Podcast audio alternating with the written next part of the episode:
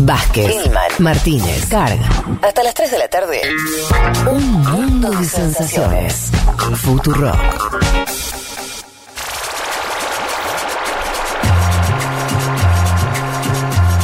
Bien. 1306 eh, en la Argentina, en Buenos Aires. Volvemos a mencionar que no está presente el conductor y fundador de este programa, Federico Vázquez, porque está acompañando a Julia Mengolini tras el fallecimiento de su padre, viajando a, a- a Bariloche. Volvemos a aprovechar la, la- la situación para mandarle fuerzas, vibras y todo lo, lo- lo- todo lo que sea humanamente posible de mandar en forma de energía a Julia, a su familia, por esa, por esa pérdida, un 2020 que nos sigue golpeando. Juan. No, quiero leerte algunos mensajes, si se puede, Sí, claro. de la app. ¿Cómo le decís vos? App. Es decir, no le decís app. APP. App. Bueno, acá tengo un mensaje de Maya que me parecía interesante para, para leerlo eh, después de lo que hablamos. Decía, chiques, el problema no se termina con la vacuna en tanto sigamos con este sistema productivo. Destrozamos el ambiente y por eso los animales quedan tan hacinados.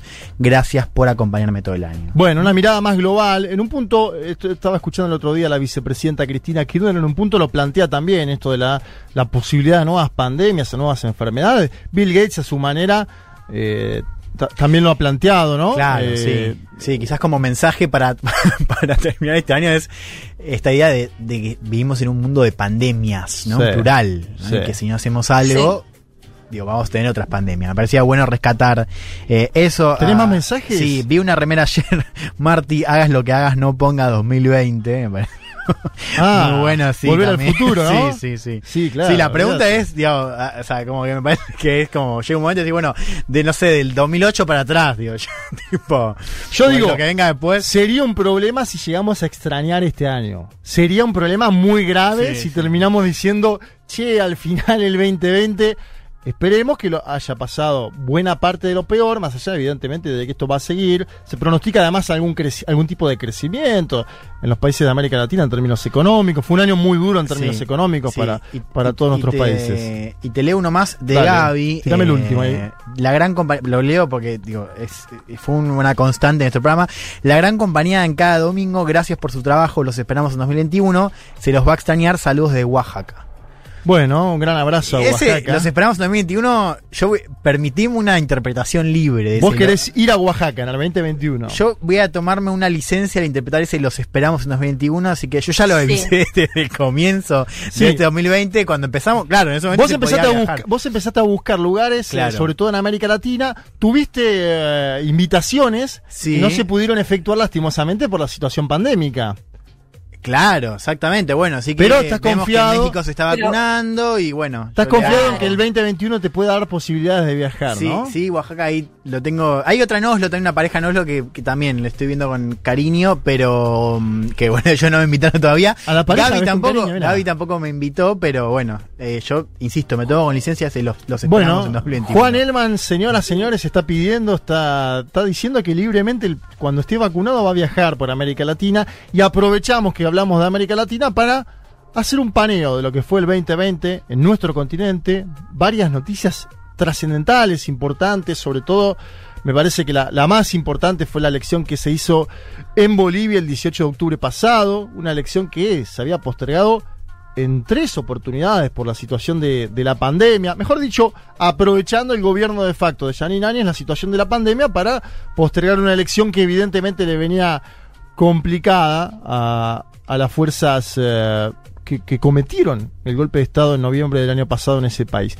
Para empezar la columna, quiero que vayamos mentalmente de vuelta a enero de este año. Me acuerdo particularmente de ese enero, de este enero, porque Evo Morales y Álvaro García Linera habían llegado en diciembre a nuestro país, ¿no? Después de la asunción de Alberto Fernández, tuvieron una breve estancia en México, y entre diciembre y enero, Evo hizo no menos de 10 conferencias de prensa en distintos lugares de la capital federal. Me acuerdo una en el Centro Cultural de la Cooperación, otra en el Hotel Bauen, otra en el Hotel de Ate, y así seguimos sumando. En el Bauen fue- fueron varias, en el Hotel de Ate también varias. Y el día 23 de enero, como balance de su último año de gestión, ya en la Argentina y ante la comunidad boliviana, Evo Morales hacía un acto muy grande en la cancha de Deportivo Español, en el Bajo Flores. Le hablaba, claro, a la comunidad boliviana presente en la Argentina, que además hay que decir que fue decisiva en la elección, eh, más allá de que evidentemente también fue decisiva la población propia de Bolivia, que vive en Bolivia cotidianamente, porque fue muy masiva la votación al movimiento al socialismo, pero era un enero donde no se esperaba tanto, ¿no? Esto que iba a pasar, una vuelta tan veloz del MAS al gobierno. Y Evo Morales, el 23 de enero, en el Estadio Deportivo Español, decía lo siguiente sobre el gobierno de facto de Yanin. Y donde no está Estados Unidos, pues nos castigan, nos intervienen. Hermanas y hermanos, saben qué es lo que duele para el golpe de Estado, del rico al pobre, de los pudientes a la gente humilde. Y no podía entender cómo algunos grupos de la derecha racista, fascista, usan la Biblia contra la familia, usan la Biblia para la dictadura, la dictadura con la Biblia humillando al pueblo, con la Biblia humillando la bipada, con la Biblia humillando la pollera. Bien, ahí estaba Evo Morales, eh, una declaración, diría, defensiva, ¿no? Caracterizando la situación de Bolivia, el contexto de golpe, la llegada al Palacio Quemado, Biblia en mano de Janine Áñez, una senadora que se había autoproclamado presidenta, sin quórum en, el, en el Senado boliviano, las dos masacres posteriores, la de Sencata y la de Sacaba, la consolidación de un poder fáctico a través de las balas, hay imágenes que nos quedan en la memoria de esos días, eh, los asesinados en Sencata, en el Alto, sus familiares bajando con los ataúdes y la policía boliviana disparando gases lacrimógenos sobre ataúdes. Imágenes insólitas, pero que lastimosamente sucedieron en Bolivia durante este año. El exilio de centenares de dirigentes, la demonización total del movimiento al socialismo, el alineamiento automático de Janine Áñez con la administración de Donald Trump en los Estados Unidos, es decir, un viraje completo en la política interior y exterior como subproducto de un golpe de Estado. Ayer pensaba que Evo Morales fue paciente, que talló y talló, que en ese verano armó su búnker porteño, que dio muchas entrevistas, que definió en el Hotel Bauen al binomio Arce Choquehuanca, un binomio que fue discutido, ¿eh? En las bases del movimiento socialismo, porque las bases le pedían a David Choquehuanca como candidato a la presidencia, porque él dice, es mejor poner a alguien que haya sido exitoso en la gestión, como el ex ministro de Economía, Luis Arce, y en ese marco se da un ascenso de lo que es la candidatura de Arce dentro de Bolivia. Las encuestas ya marcaban que Arce iba encaminado al menos llegar a la segunda vuelta y ser competitivo. El más no quería llegar a la segunda vuelta, quería ganar en la primera, porque evidentemente una segunda era más complicado. Después, obviamente, vamos a contar lo que pasó, que es un aluvión de votos al movimiento al socialismo.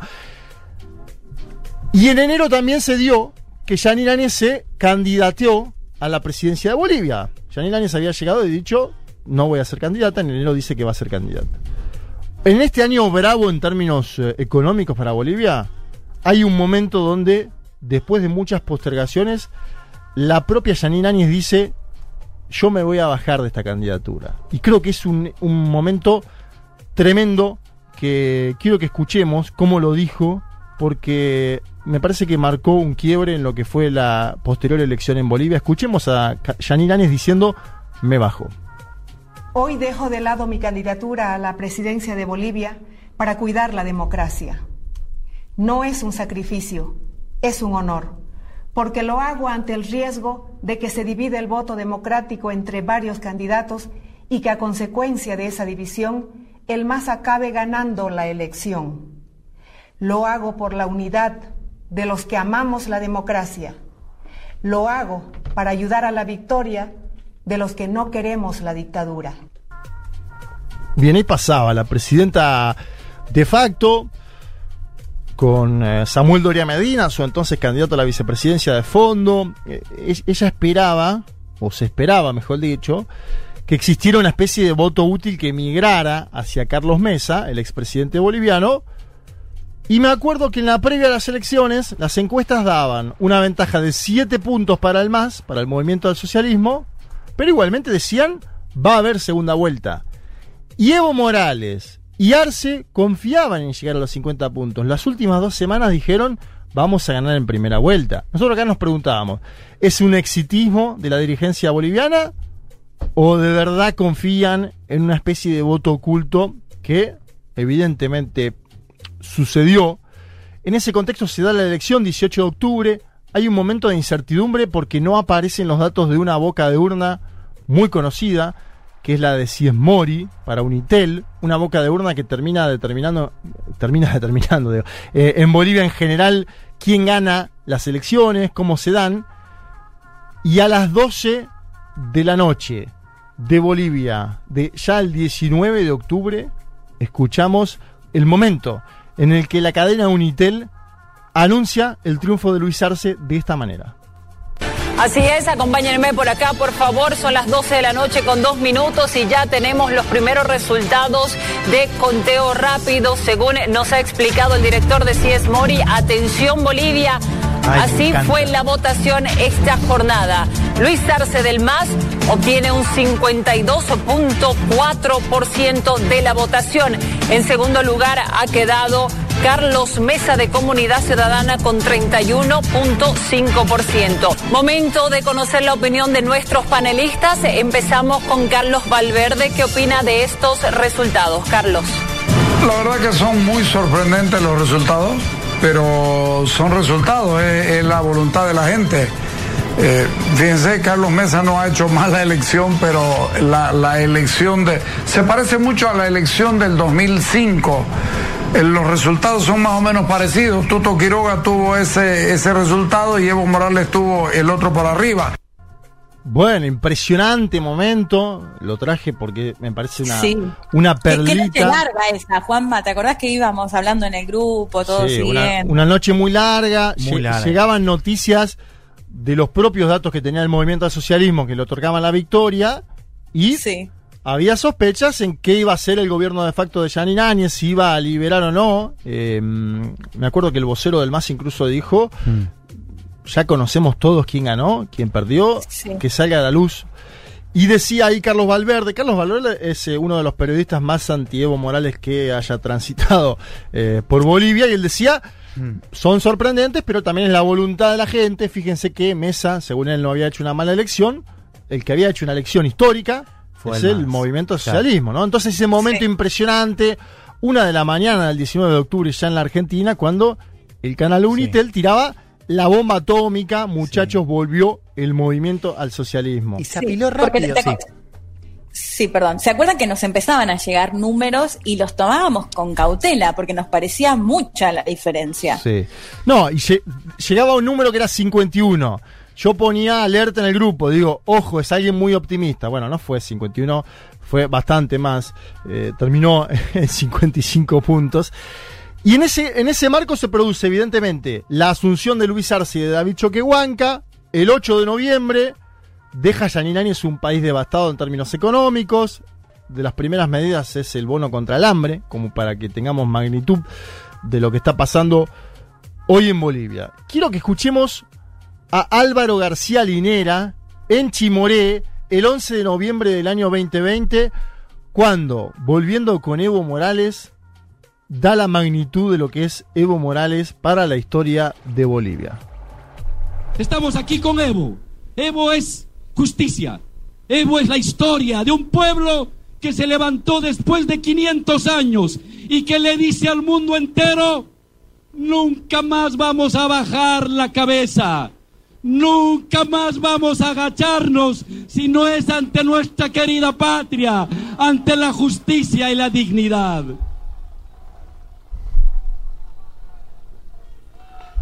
Gracias hermano. Hemos cumplido una misión y seguiremos. Mientras tengamos vida, seguiremos luchando. Mientras que tengamos una sola gota de vida, seguiremos luchando por quién? Por el humilde, por el indígena, por el campesino, por el obrero, por el joven. Ese es el lado verdadero victorioso de la historia. No importa cuántas veces nos hagan tropezar, no importa cuántas veces nos insulten o nos quemen las casas, no importa cuántas veces nos paten. Somos la historia, el lado correcto de la historia y seguiremos adelante. Bien, me parecía bueno traer ese audio de García Linera porque permite comprender lo que fue la vuelta de estos dirigentes a su patria un año después, apenas un año después del golpe de Estado, hecho bastante inédito. Obviamente el MAS ahora va a tener que trabajar en esa dualidad, la de tener un presidente y a la vez al líder del movimiento político en otras tareas, pero si uno mira más globalmente, no es algo para pensar solo en Bolivia, digo, en la Argentina sucede algo similar con la vicepresidenta de la Nación y el presidente es la vicepresidenta la que dirige el movimiento eh, político en términos eh, también obviamente de impacto electoral. Vamos a Chile, para mí es el otro gran titular de América Latina este año, después voy a hacer algunos Mm. comentarios de otros países, pero evidentemente Chile eh, tuvo un impacto fuerte, se escribió mucho sobre cómo Chile despertó, fue una, una de las consignas más importantes. Voy a volver, voy a ir un poquito más atrás del 2020, voy a ir al 20 de octubre del año 2019, escenario de crecientes movilizaciones contra el gobierno de Sebastián Piñera, aquel famoso no son 30 pesos, son 30 años, un cuestionamiento integral. Se comenzaba a escuchar además un clamor por un proceso constituyente que pasara a la página de la Carta Magna de Augusto Pinochet. Y ese 20 de octubre del año pasado, 2019, Sebastián Piñera decía lo siguiente. Estamos en guerra contra un enemigo poderoso, implacable, que no respeta a nada ni a nadie, que está dispuesto a usar la violencia y la delincuencia sin ningún límite, incluso cuando significa pérdidas de vidas humanas, que está dispuesto a quemar nuestros hospitales, nuestras estaciones del metro, nuestros supermercados, con el único propósito de producir el mayor daño posible a todos los chilenos.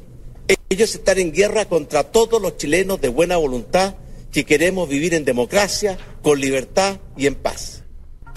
Bien, ese Piñera que escuchábamos. Muy bueno este que traes el audio, pues. claro, en ese momento, la reacción de, de- de Piñera, pero digo también buena parte del sistema político chileno era una. Como todo era una otredad, ¿no? Una extrañeza total. Era enero, de, enero de este año en Wuhan, ¿no? Era tipo, ¿qué está pasando? Cómo- claro, y cómo ese estallido va cambiando incluso el horizonte de lo posible en la, en la- en la política chilena. Bien, entonces ahora les traigo el otro audio. A ver. Piñera, un Piñera que tiene poco que ver con ese que escuchábamos en octubre del 19, hablando el 25 de octubre del 2020 tras el triunfo del apruebo y de la convención constituyente. Este plebiscito no es el fin, es el comienzo de un camino que juntos, todos, deberemos recorrer para acordar una nueva constitución para Chile. Hasta ahora, la constitución nos ha dividido. A partir de hoy, todos debemos colaborar para que la nueva constitución sea el gran marco de unidad, de estabilidad y de futuro, y que se constituya en la casa de todos y en la ley fundamental de la República, respetada y legitimada por todos los chilenos. Bien. Muy bueno que hayas traído esos dos audios porque digo, el cambio de tono es incluso de hecho hasta ese, ese mismo día Piñera había como medio dejado a relucir que eh, que a traslucir que, que, que había apoyado la constitución. O sea, él, él no dijo cómo votó, pero cuando habló dijo quienes queremos una nueva constitución. Y es- es un cambio 20 de octubre del 19, 25 de octubre del 2020. Evidentemente tuvo cintura Sebastián Piñera en, en el, en el- digo en términos de comprender lo que estaba pasando, más allá de la valoración que es totalmente negativa de parte de la población por parte de la actuación de Piñera y su gobierno durante este año. Digo, tampoco es tonto y, y intenta eh, acompañar. Y- Sí, perdón, pero me parece que igual representó un poco las idas y vueltas de Piñera, también un poco desconcertado ante, la, ante las protestas, ¿no? Porque de hecho, desde el comienzo, por ejemplo, cuando se empezaron a cuestionar la suba de, del precio, dijo, no, no lo vamos a bajar. De hecho, el, uno de los directores dijo, cabros, esto no pegó, o algo por el estilo, y después anunció que se daba marcha atrás. Digo, fue como una ida y vuelta constante en base a lo que la población, en definitiva, iba demandando, ¿no? Digo, me parece que esta, este cambio que de hecho después se sube a esta ola de de, apoyar casi la reforma constitucional se da porque se lo exigió el, contexto y, la población chilena. Totalmente, y, y vuelvo a esto de las movilizaciones que mencionás, Leti para ir brevemente a Perú, movilizaciones que tumbaron a Manuel Merino, presidente fugaz. ¿Se acuerdan que lo incluso se fue durante este mismo programa en una columna que estábamos haciendo después de que la Policía Nacional asesine a dos jóvenes? Una crisis que tiene que ver con una frágil institucionalidad, con un destino, diría, catastrófico de los expresidentes de ese país, Fujimori, Toledo, Alan García, Ollanta Humala, presos en el exilio, suicidados, bueno, todo eso es Perú también. Lo que digo es, para mí hubo una nota positiva en este año, que tiene que ver con la movilización amplia de un sector de los jóvenes en ese país, que decían se metieron con la generación equivocada, ese era uno de los eslogans principales, gran, gran participación de millennials, youtubers. Hay, hay, un fenómeno para analizar de lo que fue la política peruana este año y de sectores que nunca se habían involucrado en el Perú, en su política, hmm. y ahora sí lo hacen. Digo, hay una nota interesante en un país del que siempre se habló de una gran despolitización, podríamos decirlo. Apatía. Apatía, esa es la palabra. Apatía hay en Brasil. Apatía hay en Brasil. Eh, más allá de que Bolsonaro tuvo una muy mala elección semanas atrás, la trabajamos acá. Sí.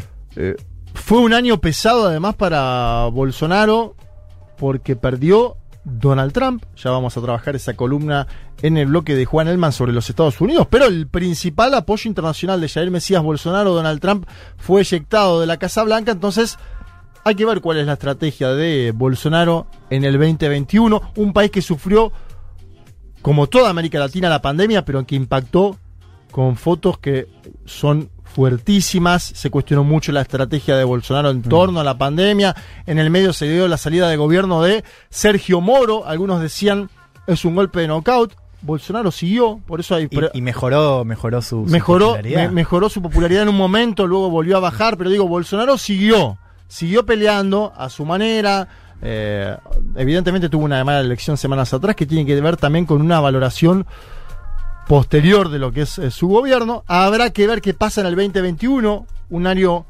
preelectoral, si va a ir definiendo o no el contorno del 2022 y qué quiere hacer Bolsonaro. Eh, me parece que es una figura clave para analizar también lo que, hacia dónde va a ir América Latina, ¿no? Eh, después vamos a volver a eso en, la conclusión. En Venezuela se votó la Asamblea Nacional, el órgano legislativo que hasta ahora era dominado por la oposición, que ahora vuelve a controlar el chavismo. Año durísimo para Venezuela y su población en lo que fuera el endurecimiento de las sanciones y lo que es la situación económica. De 100 dólares que le ingresaban a Venezuela por la venta de petróleo, hoy le entra uno, ese impacto evidentemente eh, va también en la calidad de vida de su población. Ecuador como gran incógnita para el año próximo. Ecuador se está preparando para las elecciones presidenciales de febrero. Seguramente va a ser el gran tema cuando vuelva la temporada 2021 de Un Mundo de Sensaciones. En febrero, cuando estemos volviendo a este estudio, a este aire, vamos a hablar de la situación en ese país. Conclusión de esta columna, se va un 2020 muy intenso para América Latina, un 2020 donde hubo cierta cristalización político-electoral de la serie de movilizaciones callejeras que se habían dado en el año 2019. A mi parecer lo más trascendental tiene que ver con la normalización democrática en Bolivia, con la apertura del proceso constituyente en Chile, va a decirnos Ecuador el año próximo, en febrero, si se suma a esa posible nueva oleada progresista, y digo posible entendiendo también que estamos viviendo, que estamos viviendo, digo, un año y un momento muy complejo, muy complicado, como sea, vamos a estar cubriendo todo en este programa a partir de la próxima temporada. De acá salimos con un lindo tema de The Magnetic North llamado A Dead in the Good. Mira qué lindo, ¿eh? Para acompañar el sol de este domingo. Me gusta mucho.